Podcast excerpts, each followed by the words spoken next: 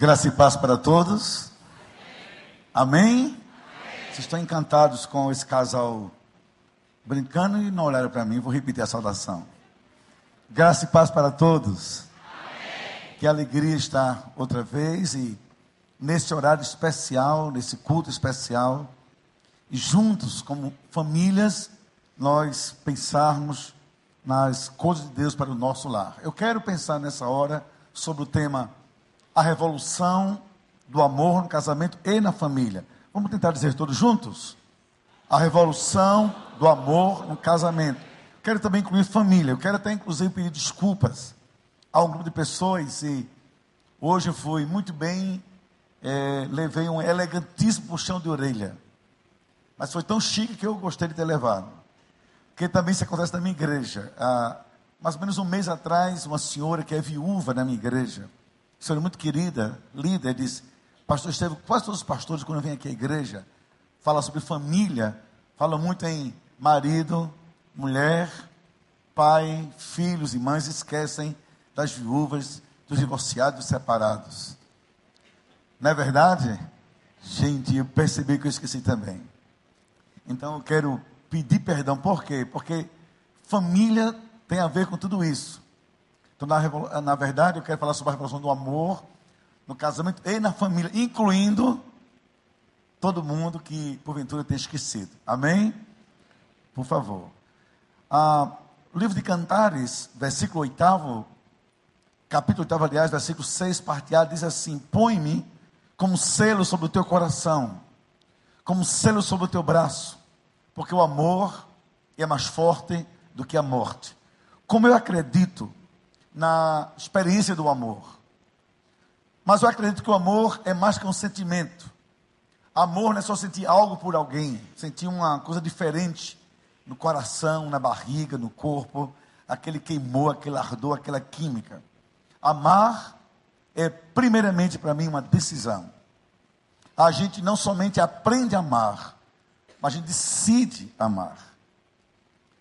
É uma decisão forte no nosso coração que muda a nossa história. E não pode haver uma família saudável, casamento forte, sem essa decisão. Eu preciso amar, eu decidi amar. Então, o esposo decide amar a esposa tal como ela é. Virtudes, defeitos, limitações, idiosincrasias, mas sua esposa. A esposa faz o mesmo com o marido, decide amar você tal como você é. O que mudou ao longo desses anos não importa, você é meu marido, eu vou lhe amar. Eu decidi lhe amar. O pai decide amar o filho. Olha, e às vezes o filho faz o pai sofrer, a mãe chorar, muita dor, mas são filhos. Você vai amá-los integralmente, intensamente, verdadeiramente. Os filhos decidem amar os pais. A gente, em família, vai amando todo mundo. Ama os divorciados, ama as viúvas, ama os solitários, ama os separados, ama todo mundo, decide amar. Porque amar é uma decisão. Eu quero pensar nessa noite sobre a força desse amor, decisão, que invade o coração da gente, muda a nossa vida e, sobretudo, organiza o nosso mundo afetivo, nossa relação com Deus e a relação com Deus também na igreja do Senhor. Mas antes eu queria um desafio, antes de ler um texto bíblico, que você dissesse assim comigo: amar é uma decisão. Todos juntos? Outra vez mais bonito? Amar é uma. Somente as mulheres. Somente os homens. Amar. Agora, junto com convicção que isso é verdade na qual nós cremos. Amar é uma decisão. Há pouco tempo atrás, dois anos, meu pai teve um AVC. Meu pai sempre foi um homem muito sério, muito assim, duro, quase que duro até demais. Nos criou num regime meio que militar. Muito amoroso, mas muito duro. Do seu jeito nos amava. Mas sem um cheiro, sem um abraço, sem um colo. Eu acho que eu falo muito dessas coisas porque é carência na minha história e depois compensei isso com meus filhos. Mas meu pai teve um AVC. De tanto sofrimento para numa cama. Minha mãe perdeu os filhos, vocês sabem contar a história quinta-feira. De tanta dor, contraiu diabetes. Somatizou a dor da perda, do luto e ficou diabética. Mas meu pai precisa que alguém cuide dele, dê banho, lá, faça higiene como se fosse um bebê. Você imagine um bebê de 87 anos de idade. E eu chego em casa, eu almoço lá todos os dias quando eu estou em uma pessoa. Dificilmente não almoço com eles. E eu vejo minha mãe cuidando. Não há mais beijo, não há mais afago, não há mais sexo, não há mais carinho, no sentido de sensualidade, de erotização, de libido. Não há mais essas coisas. Mas ela o ama intensamente. Ela disse: enquanto você viver, eu vou lhe amar intensamente. E desses encontros nossos na nossa igreja, eu fiz a Neide um voto. Claro que o voto é a Deus, mas com ela um compromisso. Neide, eu decidi lhe amar. Até que a morte nos separe, você vai ser minha esposa. Quero envelhecer ao seu lado. Agora quero demorar muito a envelhecer. Então, para que você cuide de mim, também você demore mais do que eu. Quando eu chegar lá, você ainda vai chegar depois. Mas amar é uma decisão. Se a gente crê nisso, então toda a nossa vida muda na família, no casamento, tudo mais. Olha, a vida a dois. Olha, marido e mulher, por favor, é uma espécie de dar vida pelo outro, de dar-se para o outro, o outro eu. Eu vejo Neide como uma extensão de mim. Eu não olho minha esposa como um ser a parte de mim. Diz a Bíblia, você agora é carne na minha carne. Literalmente, você é osso dos meus ossos. Para dizer assim, somos inseparáveis. E somos assim até que a morte nos separe. Então nós vamos recitar juntos, porque eu creio que vamos, que a gente crê nisso juntos. 1 Coríntios 13, versículos 7 e 8, parte A. Vamos ver todos juntos? O amor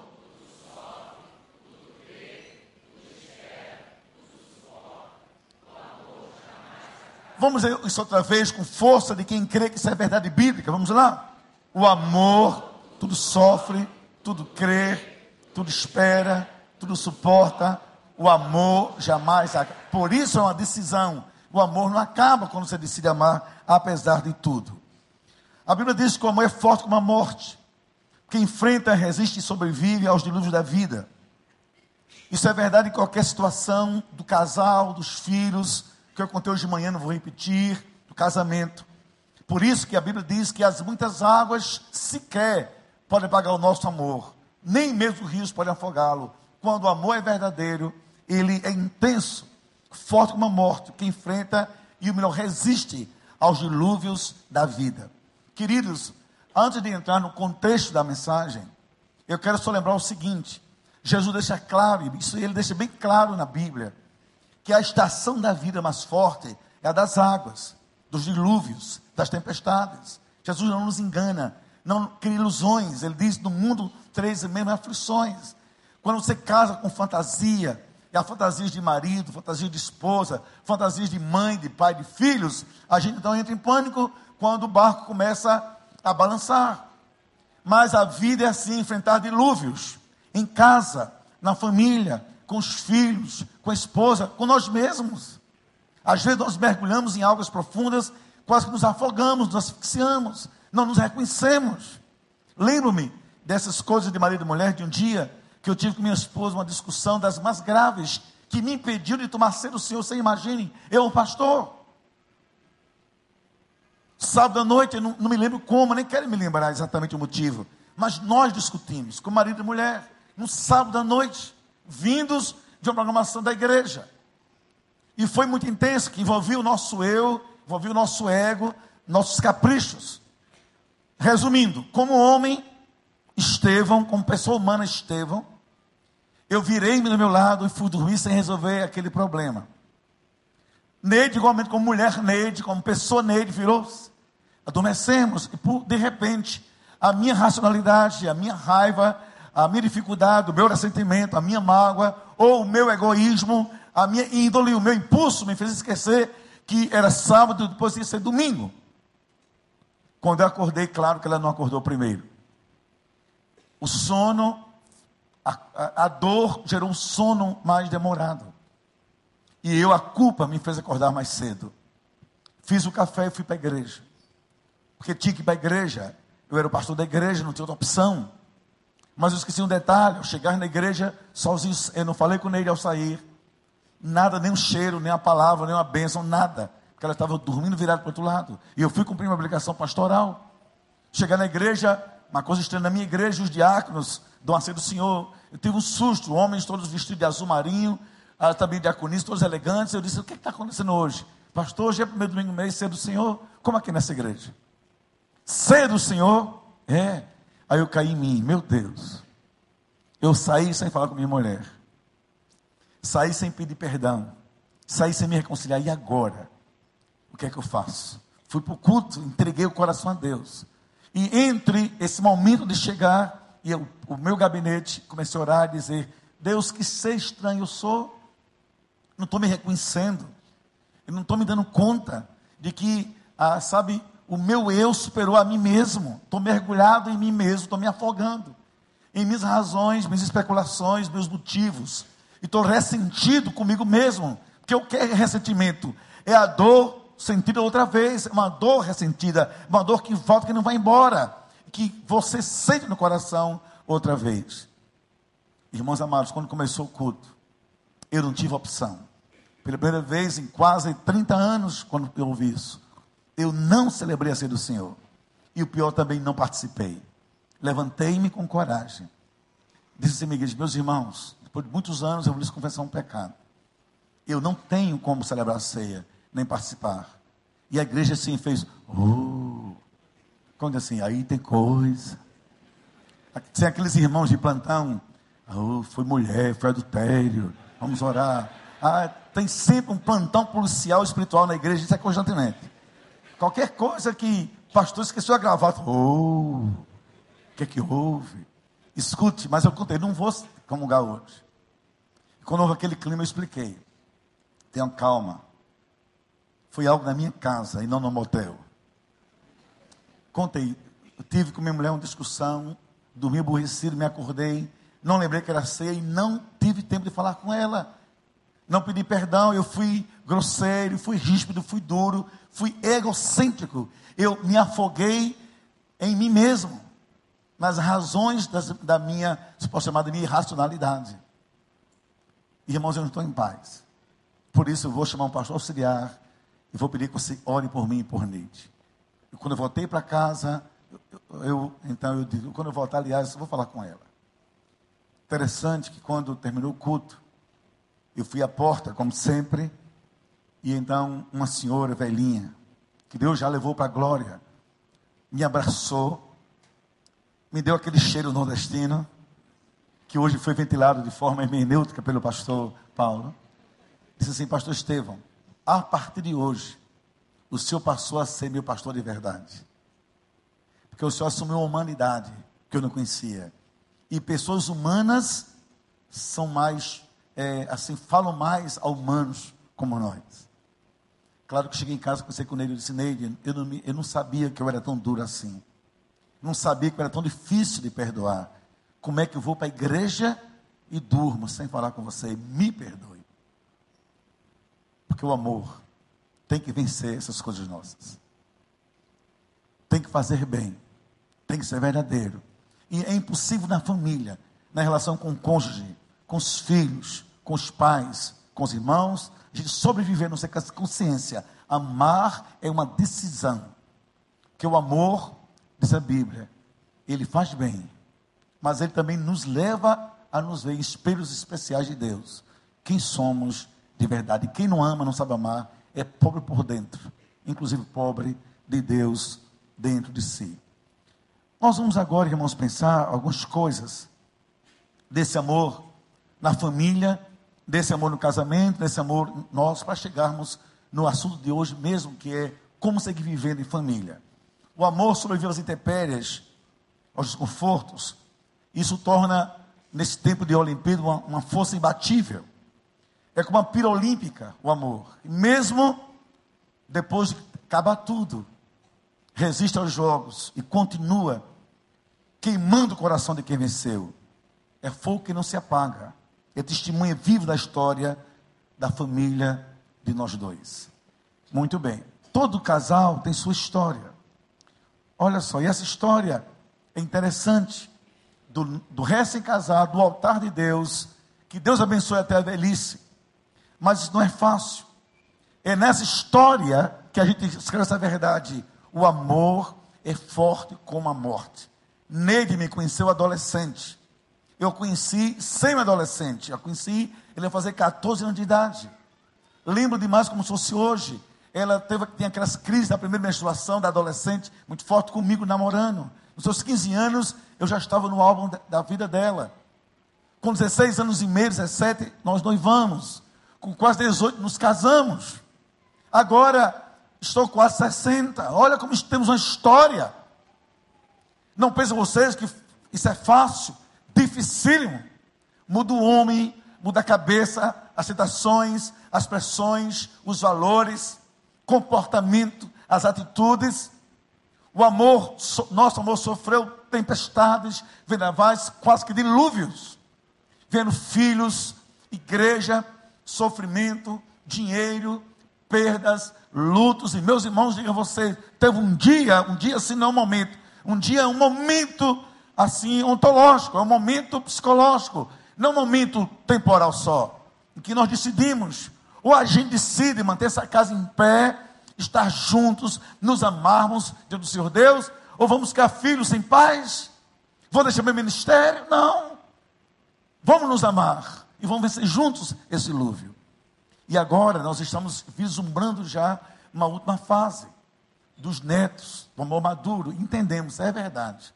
O amor tem sua história e o amor jamais acaba. Mas família não é fácil.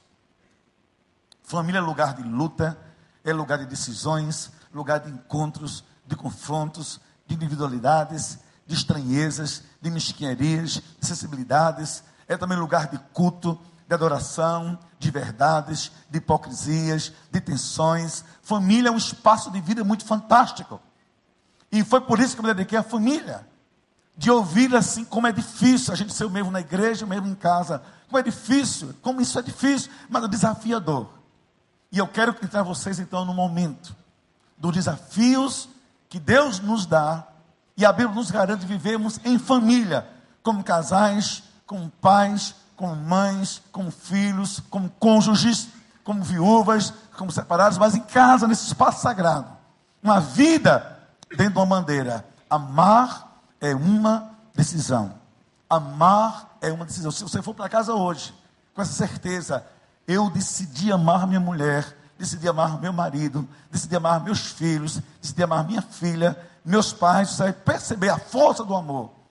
Como ele é belo e grande e como ele realmente vem de Deus. Porque o amor, acreditem, realmente é mais forte, ou é forte como a morte. O amor jamais acaba. Por favor, condições para vivermos juntos em família. Antes de mais nada, por favor, todo mundo abra a Bíblia comigo. Na primeira carta de Paulo aos Coríntios, capítulo 13. Por favor, todos juntos. Olha ao seu lado, divide com a esposa, com o irmão, com o filho, com o pai, com o marido, com está perto de você, por favor. E não há como entender essa sequência sem também mergulhar na beleza do que o apóstolo Paulo nos convida sobre a apologia do amor. 1 Coríntios, capítulo 13.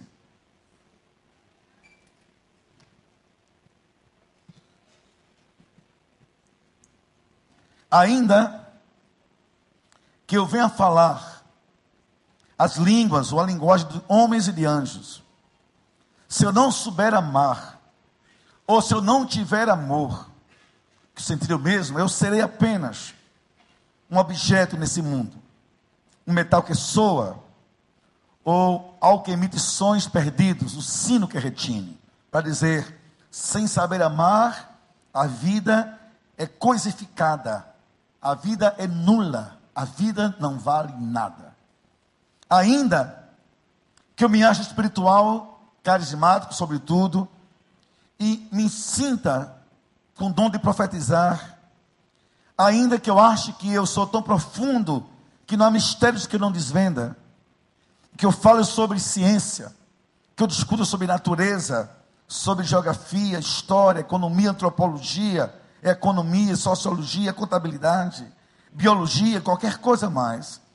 E ainda que eu me sinta tão religioso, tão fortemente religioso, e tenha tamanha fé que eu não tema dar comando às coisas e a dizer a carros, a montanhas, a lugares, a prédios, edifícios, saiam, eles sairiam. Se eu não souber amar, nada disso tem sentido, tem valor para a minha vida. E ainda, que eu me sinta tão caridoso, meio kardecista, meio piedoso, meio religioso cheio de culpa e faça da minha vida um ato de caridade explícita e visível. E tudo que eu tenho dê para os pobres. E ainda que eu seja tão autoindulgente que até meu próprio corpo eu penalize a mim mesmo, entregue para ser queimado vivo, por uma causa qualquer. Mas se isso não for por amor, se eu não der por amor, se eu não me entregar por amor, se faltar amor, tudo isso é vão, é teatro. Tudo isso não tem nenhum valor para Deus. Mas por quê? Olha agora o casamento, olha os filhos, olha a paternidade, olha a viuvez, olha a solidão em casa, olha o desconforto, olha a separação, olha as drogas, olha a agonia, olha a nossa casa nesse versículo. O amor é sofredor. A gente chora por amor. O amor é benigno, apesar de tudo, é bom amar. Faz bem amar. Melhor que odiar, melhor que ressentir-se, melhor que armazenar sentimentos ruins dentro do coração. O amor não tem inveja de nada nem de ninguém. Porque o amor é responsável, não é leviano. Eu não trato mal quem eu amo, não desprezo, não dou as costas, não nego, não insinuo que não conheço. É meu filho, é minha esposa, é minha mãe, é meu pai, é meu irmão em Cristo. Eu amo, como é que você leviano com esse amor que é em mim?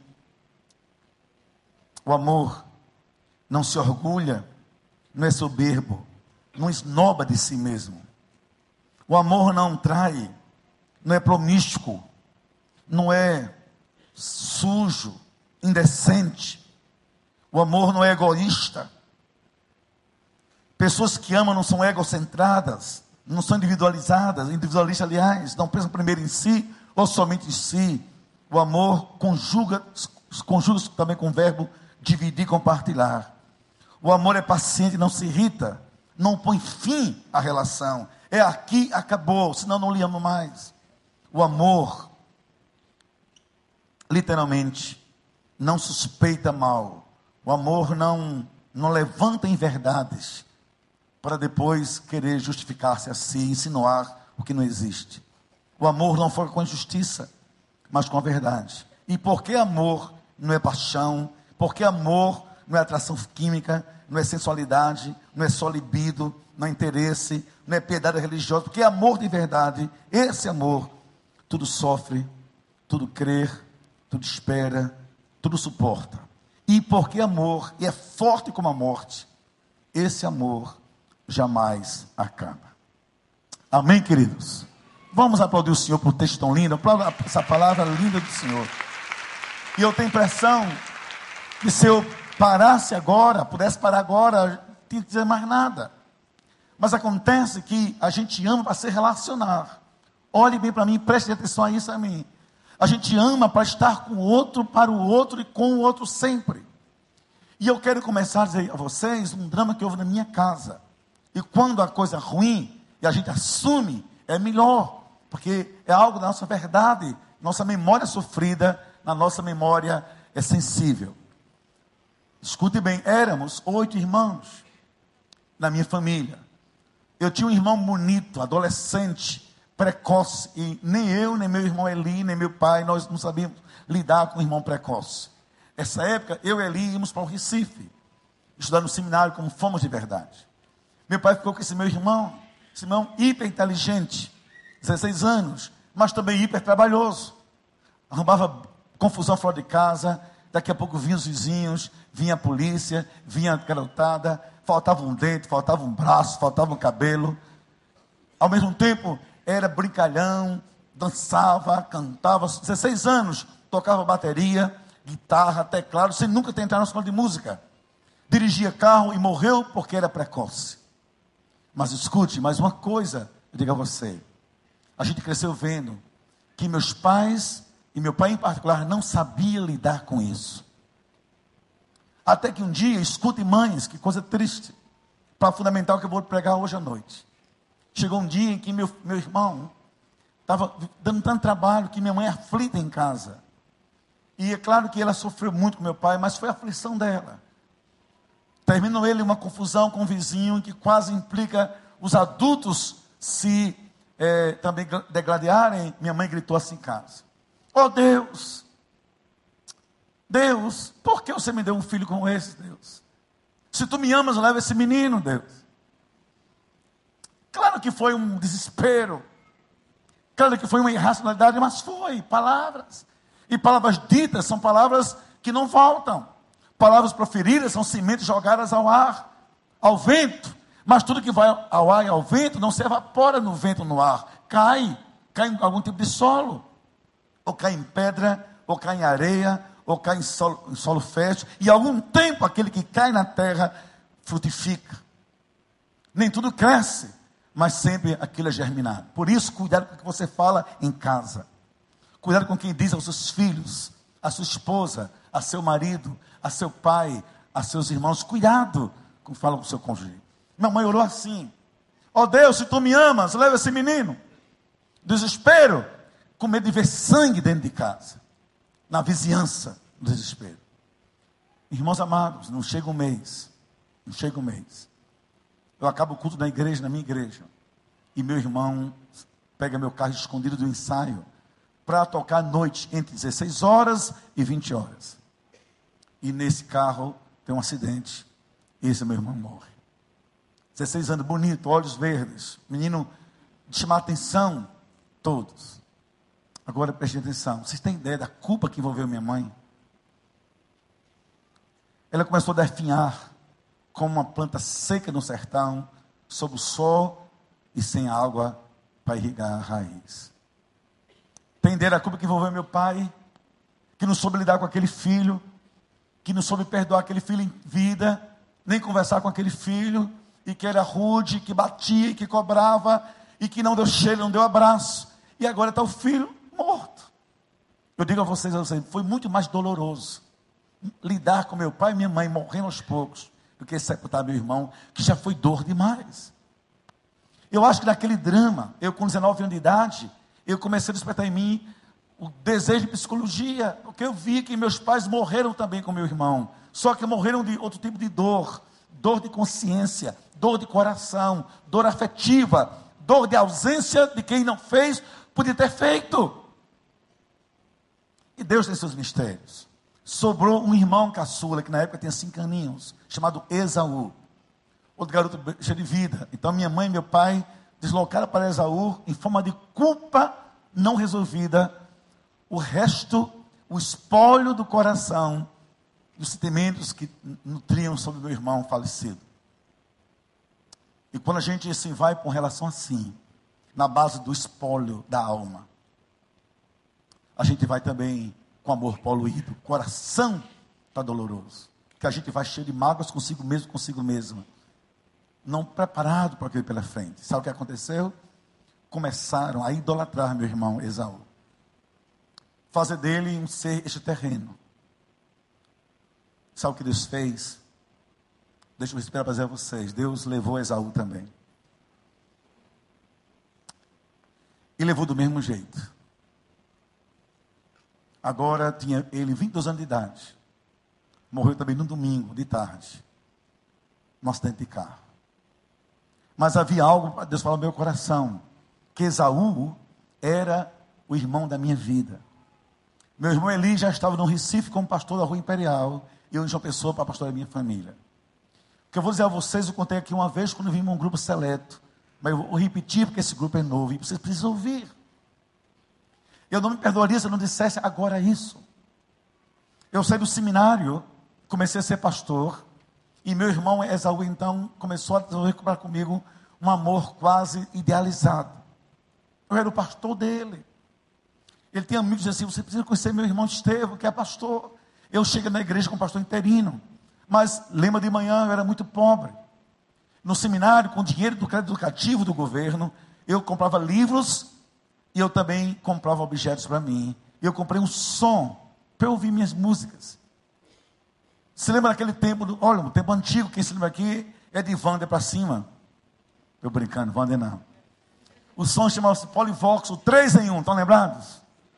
Ah, alguns se lembram, mas ninguém quer assumir, mas se lembram. Fique tranquilo. Já os perdoei. Pai, perdoa quem não sabe o que lembra. Fique tranquilos. Aí eu comprei aquele som para ouvir minhas músicas. Só que, lembra de manhã, eu era um ser inseguro. E todo ser inseguro é manipulador, é controlador pela sua insegurança. Então eu dizia assim, disse a minha esposa, meus, meus irmãos, meu irmão, aliás, Por favor, esse som é meu. Ninguém toca, ninguém mexe, a não ser que eu autorize. Pode chamar que eu ligo, para não quebrar. E meus irmãos, escute uma coisa. Chego um dia em casa, do culto, de tarde, no prédio onde eu moro, um som muito estridente. Um som enlouquecedor. Quase meio parecido hoje com algumas bandas gospel, que nem Deus consegue ouvir, eu acho. Eu tenho a impressão que Deus dê licença, eu vou dar uma voltinha por aqui pela eternidade, depois eu volto.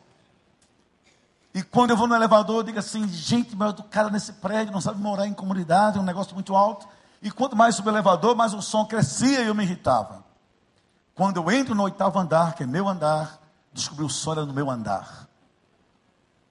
Fiquei mais triste ainda. Para minha tristeza e agonia era no meu apartamento.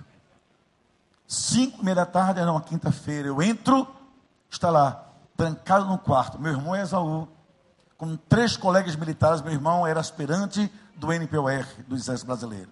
Levou os colegas para casa para ouvir minhas músicas. De John Denver, que eu gostava muito, do Paul Simon. Ele aproveitou o momento e colocou a música que ele gostava. Rock, barulho. Aumentou o volume, sem saber que eu chegaria naquela hora. Quando entrei no quarto, eu vi aquele barulho infernal liguei assim, interpretou e gritei: Esaú! Que história é essa, Esaú? Escutem, queridos, a minha loucura, meu pecado. Como é que você vem na minha casa, mexer no que é meu, ligar meu som, sem me pedir? É nessa hora, irmãos, eu já era totalmente irracional. Olha o que eu disse, Esaú. Você é meu irmão, eu lhe amo. Mas, se for para vir minha casa, mexer no que é meu, eu prefiro que não venha. A não ser que me peça. Por favor, Esaú. A última imagem que eu lembro, que Esaú baixou a cabeça com seus irmãos, seus amigos. E um deles disse assim, ele no corredor: É esse seu irmão que você ama tanto? E que é o pastor da sua vida? Passou a sexta-feira, Esaú não apareceu, no sábado não apareceu, no domingo não apareceu. Quando eu saio do culto, o telefone toca. Sete ou nove da noite em João Pessoa, na minha casa. Pastor Estevão é o senhor. Eu não era conhecido muito de João Pessoa na época. Pois não, sou eu. Senhor podia vir aqui ao Hospital X? Eu digo que vem aqui alguém, precisa lhe ver. Sem ter noção de nada, pego o carro do hospital. Cansado, às dez da noite. Lá encontro meu irmão morto. E uma médica perto dele, que mandou me chamar. Olha como essa médica feriu minha alma assim, sangrou até o último sangue possível. Ela disse, pastor, eu prazer em conhecer. Eu socorri seu irmão. Ele vinha, ele trabalhava com, com ele era cameraman, foi filmar uns 15 anos. E ao acidentar-se, eu vi aquele carro virando, vi como seu irmão caiu, coloquei no meu carro, ele veio só dizendo o tempo todo, não me deixem morrer. Chame meu irmão, pastor Estevão. Eu sou irmão do pastor Estevão. Chame ele. Se ele vier, não vou morrer. Ele morreu chamando o seu nome. Aí aquela cena me veio. Meu irmão de cabeça baixa. E eu dizendo, meu irmão, se você vier à minha casa, vai mexer com o meu, eu prefiro que não volte. Que não venha. Aí eu tive uma crise histérica, quase fim interno, de depressão. Na crise histérica, eu cheguei no meu quarto, quarto que era biblioteca, ele mexeu, quebrou o som, comecei a falar com o som. Dizer, som, para que eu te quero? Para que saiu uma crítica impecável, agulha impecável, um som impecável, com meu irmão morto. E chutei tudo para cima, tarde demais. E fui à igreja no velório, não pude fazer o velório. Ele veio socorrer-me, mas eu, como se fosse possível, falando com Esaú, Esaú, acorda. Vai para minha casa, meu irmão, entra no meu quarto, liga o som, escuta, pula, dança, arranha, quebra, mas volta para casa. Só que agora é tarde demais. Para eu entender a loucura do mundo moderno, a gente transfere amor para os objetos e utilidade para as pessoas. Pessoas são feitas para serem amadas e a gente as usa coisas para serem usadas e a gente as ama. Essa inversão de valores corrompe toda a nossa vida. E aí há casamentos lacerados, há filhos lacerados, há pais lacerados, há lares desmoronando, porque coisas são preservadas e vidas são atingidas. Me respondam bem, por favor, para que serve esse templo tão bonito, tão majestoso, confortável, nota 10, sem vocês? A igreja não são as paredes, são vocês. Amar a igreja não mais essa cadeira, é amar quem está sentado na cadeira. Isso que é igreja. Amar a família não é polir o carro, amar a família, não é cuidar dos móveis, isso é faxina eventual, isso é higiene de sobrevivência. Amar a família é abraçar em casa e dizer: o meu amor por você é tão forte quanto a morte, vai ser até que ela venha, mas eu não lhe deixo. Você é meu filho, é minha esposa, é meu marido, é minha irmã, é minha mãe, estamos juntos. Deus sabe disso. Deus sabe disso. Deus sabe disso. Agora escutem. Eu ouvi de uma mulher que vou lhe dizer que para mim foi a confissão de uma esposa mais dramática em toda a minha vida pastoral. Isso no consultório, eu já atendendo como terapeuta. No tempo que atendia formalmente. Escute, uma mulher paga para mim uma consulta para dizer assim: Ah, pastor Estevam, Irmãos, escutem, por favor, a que ponto chega a decadência da alma humana sofrida por carência afetiva. Escute. Ah, pastor Estevam, tudo que eu queria, que meu marido me amasse e cuidasse de mim, como ele ama e cuida do carro dele. Ao dizer isso, eu baixei minha cabeça. Não pude ouvir. Disse, pare, senhora. Não, pastor. Deixa eu lhe contar as cenas. Mas para, só não posso comparar com automóvel. Pastor, me escute, por favor, não lhe paguei. Ele de manhã se acorda. Antes de qualquer coisa, pula do quarto. Vai na garagem. Passa num carro uma flanela. Se estiver chovendo, ele se acorda e vai botar. Ele comprou para o carro, pastor, um cobertor. Um plástico, para o carro não sentir frio de noite, né? Levar respingo, não amanhecer resfriado. Só falta colocar resprim no carburador do carro. Ah, pastor, no domingo, na sábado ele sai. Quem segura esse homem? Eu quero um shopping, eu quero uma praia, eu quero uma praça, eu quero passear. Não, ele sai, ele vai lavar o carro. Ele bota jornais no chão. E ai de quem pisar nesse carro e sujar esse tapete, ele manda sair. Nem a senhora, ela disse, eu nem entro, eu sou louca. Agora no domingo esse homem vem para a igreja. Aí pega a gente. Eu e três filhos assim, vamos à casa do Senhor. Por favor, não sujem o meu carro, que também é do Senhor. São um louco total. Enlouquecido, brutalizado pelo mundo que disseca corações e supervaloriza coisas. Ah, pastor, eu só queria isso. Que ele me amasse para cuidar de mim como daquele carro. Como eu sofro por não ser tão amada assim. Por isso, o amor é benigno. O amor vence tudo. Se eu tivesse que pedir a você, na sua casa, você que aqui me escuta desde quinta-feira ou a primeira vez hoje, que eu aprenda uma lição em casa sobre família, família, família, família, só anda junto com outro verbo, amar, amar, amar. Família é oportunidade de Deus para que nós aprendamos a conjugar o verbo amar uns com os outros. Eu digo a vocês, eu não suporto, geralmente na quarta-feira, quando vou à casa do meu pai, de ver minha mãe assim, fazendo a barba dele, cortando o cabelo dele e dando nele um beijo, sabendo que não vai ter resposta. Dizendo eu te amo, sabendo que não vai ouvir a recíproca. E abraçando, sabendo que não vai ter sexo. Dando alguma coisa, sabendo que não tem retorno. Para dizer assim, ela respira e diz: Ah, Estevão, como eu amo seu pai. Amo seu pai. Que o amor não busca os próprios interesses. Por isso que amar é uma decisão. Decida amar, sob qualquer, quaisquer circunstâncias. Mas em casa a gente se atrita, em casa a gente se envolve em questões difíceis, em casa a gente se ressente, a gente é muito melindroso, a gente é muito susceptível de coisas pequenas. A cada um de vocês é uma pessoa diferente, é uma persona. Não há como comparar você a ninguém. Então, olha só se você se encaixa no que eu vou dizer para entender esse final do desfecho. Há pessoas sensíveis, há pessoas muito, muito hipersensíveis, se toca qualquer coisa. Há pessoas mais fáceis de serem entendidas, há pessoas complicadas de se conversar. Há pessoas que precisam ser mimadas, mesmo com 40 anos, 50 anos. Se tiver o seu cantinho em casa, for paparicada, se ressentem. Há pessoas bem resolvidas que entendem as coisas. Há pessoas sociáveis, há pessoas estranhas. Há pessoas que se abrem com amor, que se fecham. Há pessoas que querem, gostam de dar, ou só querem receber. Há pessoas que são puras de pensamento, pessoas que só julgam o tempo todo. Como é você dentro de casa? O que você disser, Deus já sabe.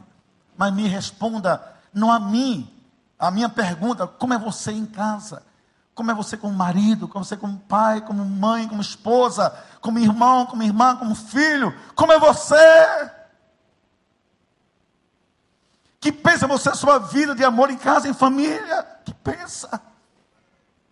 E eu digo a você, investe na família, crê na família. Eu vou dizer uma profecia triste, na qual eu creio de forma assim irredutível. Eu espero em Deus que você viva muitos anos. Eu espero em Deus que você viva 80, 90 anos, mas vai acontecer com você uma coisa assim irreversível. Escute-me. Vai chegar um dia que você verá que perto de você, numa cama, não terão amigos, nem chefes, nem chefes, nem namorados, nem namorados, nem vizinhos. Quer mais detalhes? Talvez nem pastores como nós. Quem vai estar ali perto de você, se você for bem casado, é a sua esposa, o seu marido cuidando, botando comida na boca, botando carinho no coração, lhe mandando beijos sem, sem, receber resposta, dizendo eu te amo. Se você se mover, você vai perceber a força do amor.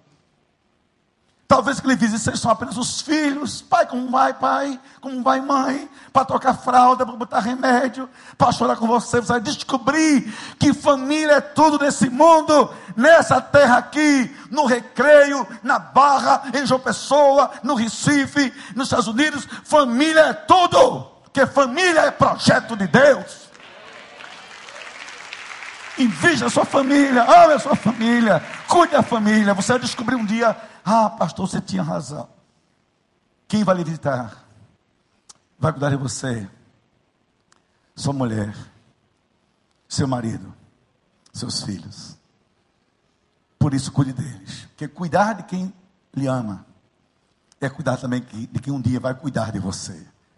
E para a gente seguir vivendo em família, há três coisas que a gente tem que fazer. Por favor, escutem isso para eu terminar. Primeiramente, o perdão a reconciliação e o recomeço. Essa é a vida em família, é o espaço da vida doméstica. A gente se arranha, se atrita, se agride, a gente se fere, a gente é ferido, a gente fere também. Um dia eu disse assim, minha esposa, eu não sei porque casei com você. Ela disse, eu não sei quando eu estava, que meu pai disse, não case com ele. Não quero você como pastor. Pense que eu não a feri. Pense também que ela não me feriu. Aí eu fiz um, assim para mim, uma, uma, uma, coisa na prática. Vou fazer aqui porque eu vou pegar outro papel desse. Me perdoe, pastor, não é desprezo, não, é só o que eu disponho. Que eu não tenho um esboço de papel. Faça aqui.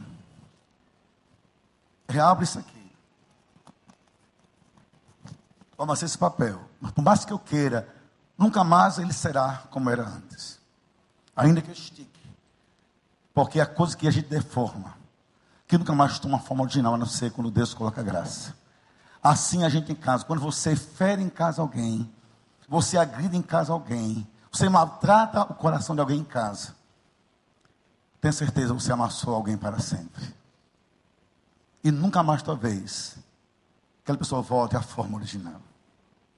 E vai dizer assim: Eu lhe perdoei, mas você me machucou. Eu lhe perdoei, mas essa dor eu vou carregar comigo por muito tempo ainda. Por isso, há três coisas que só Deus faz gerar na gente em família. Nem psicólogo, nem psicanalista, nem terapia, só Deus. Primeiro é isso, o perdão. depois a reconciliação, recomeço. Eu, a minha oração hoje, para a gente viva aqui hoje à noite essas experiências. Veja bem, o que é o perdão? Eu vou colocar a resposta, vou pedir que todo mundo leia, por favor, em voz alta, com muita alegria. O que é o perdão? Todos juntos?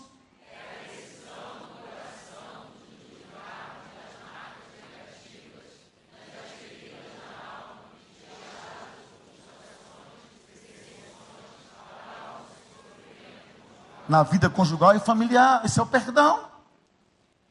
Então, se amar a decisão, perdão também é uma decisão. Decida, eu vou perdoar meu pai, perdoar minha mãe, perdoar meus irmãos, como fez José, perdoar meu marido, perdoar minha esposa. Meus irmãos, a coisa mais linda na minha igreja, eu tenho quatro casais. Pastor Wander conhece pelo menos dois desses quatro casais. E pastor Paulo também.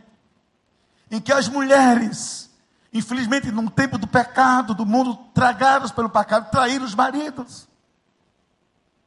Sexualmente falando, foram para a cama com outros homens, e eles perdoaram em Cristo, e salvaram o casamento. Hoje são ministros da igreja, com a vida deles abençoam outras vidas. Que perdão a decisão. Como aquele pai hoje de manhã que perdoou o filho que foi preso por assalto a mão armada. Eu perdoo você, meu filho, você é meu filho. Porque o perdão é como amor, uma decisão, mas tem um detalhe: tem que ser incondicional. Só estamos aqui porque Deus nos perdoou em Cristo. Nenhum de nós aqui, nem empresários, nem engenheiros, nem pastores, nem pobres, nem ricos, nem pequenos, nem poderosos, nenhum de nós merece estar aqui. Só estamos aqui porque Deus nos perdoou em Cristo. Deus diz de nos amar e nos perdoar em Cristo. Assim também nossa casa Gere perdão na família. Gere perdão para o seu cônjuge. Gere para os seus filhos, para os seus pais. Gere hoje ainda. E Deus vai soprar uma brisa diferente. Olha o que diz a Bíblia sobre perdão. Qual é a grande bênção do perdão? Vamos ler todos juntos. Nos libera de quê? Ressentimentos, das mágoas que brotam das tensões familiares. E cura o quê? As feridas geradas pela família. Vamos ler juntos, Efésios, todos juntos. Antes, perdoadores, benignos, misericordiosos, fazendo o quê? Perdoam uns aos outros, como também Deus nos perdoa em Cristo. O segundo passo é a reconciliação. Olha, se ressentimento significa sentir outra vez aquela mesma dor, isso faz mal isso é um lixo emocional que se armazena na gente, apodrece a alma, infecta a vida, envenena os nossos sentimentos. Mas reconciliar significa dispor-se a começar outra vez, me conciliar com você tantas vezes fossem, forem precisas. Eu vivi no casamento aquela experiência de Jesus. Perdoar como, Senhor? Apenas sete sabinetes. É 70 vezes 7. É tantas vezes quando for necessário, me perdoe. Pelo que eu disse, pelo que não disse, pelo que fiz, pelo que não fiz, me perdoe. Aos filhos, perdoe a ausência do seu pai, tantas coisas e compreensões, perdoe seu pai. Eu descobri que quem vive lembrando perdão, vive pavimentando a vida na estrada da reconciliação, que é da paz, da alegria. Olha o que é reconciliar. Vamos ler todos juntos? É a atitude de quem de quem amamos, reconstrói as pontes destruídas, desbloqueando os. Desculpe, não pegou, não pegou aí os caminhos da vida. Então eu lhe convido agora em Cristo assim: o que é que falta para eu dizer? Volta para mim, volta para casa, vem para tua cama, vem para o teu pai, vem para o teu mãe, para o teu irmão, vem para cá, nesse colo, vem para cá. O que é que falta? Porque Deus nos reconciliou em Cristo. Irmãos amados, Diz assim a Bíblia: enquanto depender de vós, olha esse abraço, tende paz com todos. Eu descobri na vida que a gente dura. Dura de você de gerar perdão, gente que decide coloca uma crosta. Agora eu vou fazer a vocês uma pergunta, porque eu só me tenho um minuto para vocês pensarem comigo. Olhe bem para mim. Vocês conhecem alguém? Você querer imitar, porque vale a pena, porque é uma pessoa amargurada, rancorosa, murmuradora, ressentida, dura, vale a pena imitar alguém assim? Se não, por que vamos ser assim também? Aquele que não presta tem que ser jogado fora da gente. Tem que ser dispersado do coração, despejado do coração. Não vale a pena viver assim, não vale a pena. Por isso, enquanto você puder, tenha paz. Eu disse ao pastor Wander hoje, quando a gente veio do almoço, o seguinte: há um tempo atrás, eu descobri que eu faço terapia constante para poder atender pessoas, ainda que não oficialmente. E eu me cuido o tempo todo. Descobri que eu sou naturalmente um ser muito forte, eu tenho uma forte personalidade, eu sou uma pessoa determinada, eu sou muito determinada. Quando eu quero uma coisa, eu vou atrás, eu luto. Por isso Deus abençoou minha vida, apesar de fazer isso no Nordeste. E às vezes pessoas assim acabam maltratando outros, pisando ou ferindo consciente ou inconscientemente. Aí então eu fiz a Deus um voto. Olha que voto eu fiz. Baseado nesse versículo de, do apóstolo Paulo, de Romanos. Disse Deus, voto muito difícil que eu fiz. Deus, a partir de hoje, eu te faço um voto. Todo mundo que chegar perto de mim vai sair um pouco melhor. Decidi. Senhor, eu vou sempre perdoar, não falo mal de ninguém, não julgo ninguém. Senhor, não entro em complicações, Senhor, não entro em querelas. Senhor, eu não quero ser insensível, não quero ser o Senhor chegou perto de mim, eu faço alguma coisa. Pastor, seminarista, viajante, transeunte, ovelha. É difícil, é, mas eu tenho cumprido com um esforço muito grande. Por quê? Para isso ser verdade. Enquanto você puder, como marido, como pai, como um ser humano, gere paz na sua casa, gere paz no seu lar, gere paz na sua família, na sua igreja, gere paz, porque paz também é uma decisão do coração da gente. Eu vou viver em paz. Porque eu vou voltar para casa amargurado. Irmãos, e finalmente, por favor, o que é o recomeço? Recomeço aqui. Vamos ler todos juntos? Eu passo consciente. Vamos começar outra vez? Eu passo inicial consciente, que nos permite a reelaboração das vivências familiares, restaurando os relacionamentos e superando a frustração do passado e o desafio de viver em paz. O que a Bíblia diz, olha, Filipenses 3, 14, todos juntos. Esquecendo-me das coisas que para trás ficaram, eu prossigo para o alto. Nesse instante, eu quero fazer uma oração. Uma oração difícil, eu quero fazer.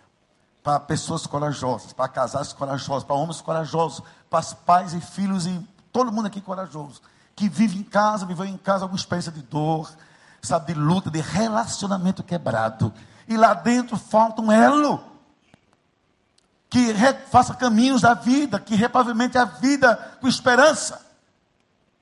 Para entender que não é fácil, mas é o perdão, é a reconciliação, o recomeço que nos fazem olhar para amanhã com esperança, para o futuro com esperança. Eu quero orar em nome de Jesus para que Deus abençoe sua família, que esse amor que nunca acaba seja o amor da sua casa. Você pode vir orar pelo seu filho, pela sua filha, pelo seu cônjuge, por você mesmo, você mesmo, eu não sei. Mas eu lhe peço, não, Senhor, você quer oração assim, de abençoar o relacionamento afetivo, seu coração com a pessoa de Deus, para que o amor em você seja verdadeiro, por favor, em nome de Jesus.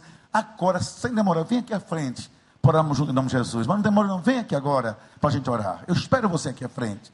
Traga a sua casa, traga seu filho, traga seu cônjuge, traga seu sentimento, traga a sua dor. Mas vem em nome de Jesus, vem em nome de Jesus, venha por favor. Vá chegando. Bem aqui pertinho de mim, por favor.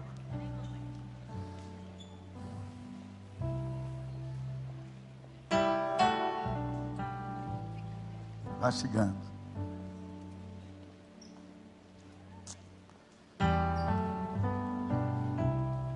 Vá chegando. Dá para chegar mais para caber mais gente? Vem isso para aqui, querido. Está chegando gente aqui nessa lateral, muita gente da fila está chegando. Pode ir chegando.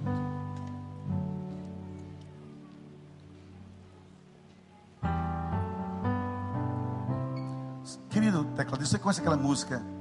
Eu quero ser um vaso novo. Vamos tocar, por favor, enquanto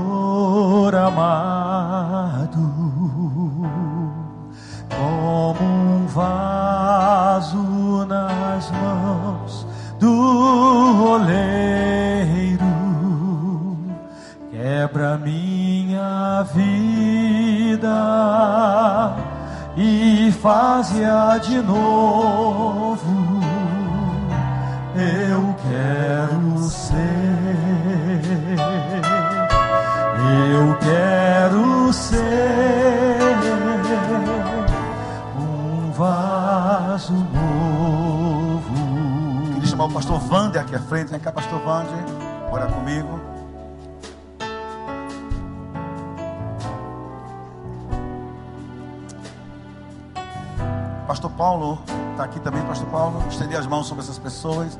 Pastor Bande vai orar pela minha voz. Eu vou pregar e eu vou estender as mãos com o Pastor Paulo sobre você. Deus ouve essa oração e a partir de agora nasce uma nova história em sua casa. Amém? Amém. Vamos ficar de pé, igreja. Esse momento é muito importante, é um momento de decisão. É o momento em que nós tomamos diante de Deus uma postura, uma, damos uma resposta. E Deus sabe qual é a resposta que cada um que está aqui à frente está dando ao Senhor. Pai de amor, te agradecemos por esta palavra tão forte, tão profunda aos nossos corações. Nós queremos te suplicar que o Senhor possa nos ensinar a amar.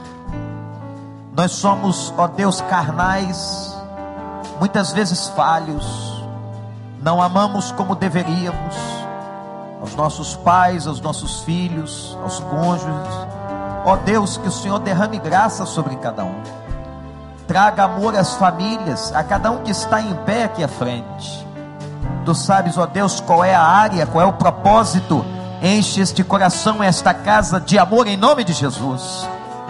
Retira os ressentimentos, as mágoas, as tristezas.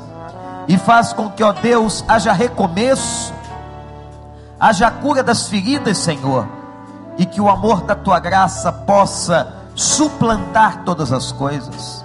Que o Senhor possa abençoar os casais, os pais que estão aqui, os filhos, Senhor. E o Pai, que haja um derramamento de amor sobre estas famílias. Eu entrego essas pessoas no teu altar e que elas saiam daqui hoje confiando, Senhor, que o Senhor já está fazendo uma obra na vida delas Pai, tome-as em teus braços e derrama a tua graça em nome de Jesus. Em nome de Jesus.